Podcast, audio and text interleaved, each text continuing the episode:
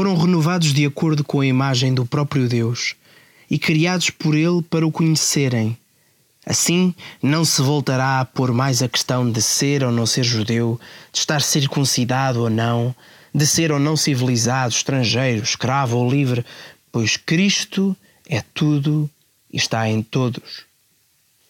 Colossenses 3, versículos 10 e 11. Vivemos num mundo de extremos: rico, pobre, jovem, velho, gordo, magro, este, oeste, conservador, liberal, certo, errado. É muito mais fácil notarmos as nossas diferenças do que ver as nossas semelhanças.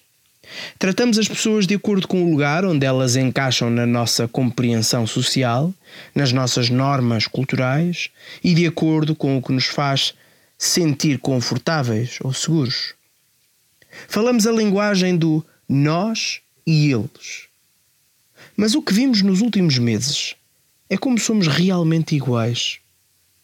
O coronavírus não entende os nossos rótulos, não faz distinção entre ricos ou pobres, velhos ou jovens, saudáveis ou doentes, este ou, ou este ou qualquer outro extremo que criamos nas nossas mentes e nos nossos corações. Oh.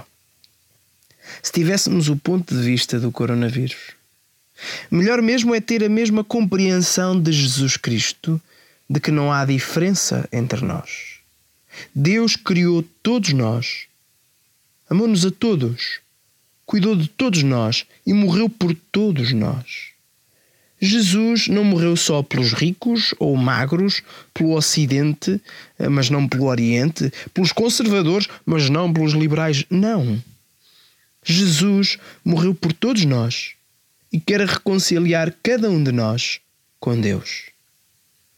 E se é isso que Jesus veio fazer, então quem somos nós para tentar desfazer isso?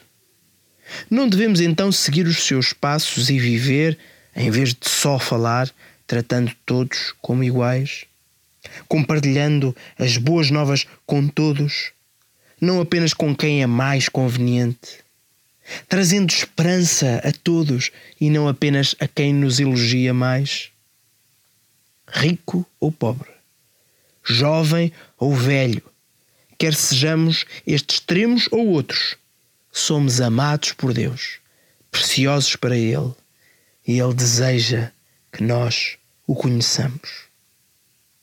Um devocional de Connie Duarte.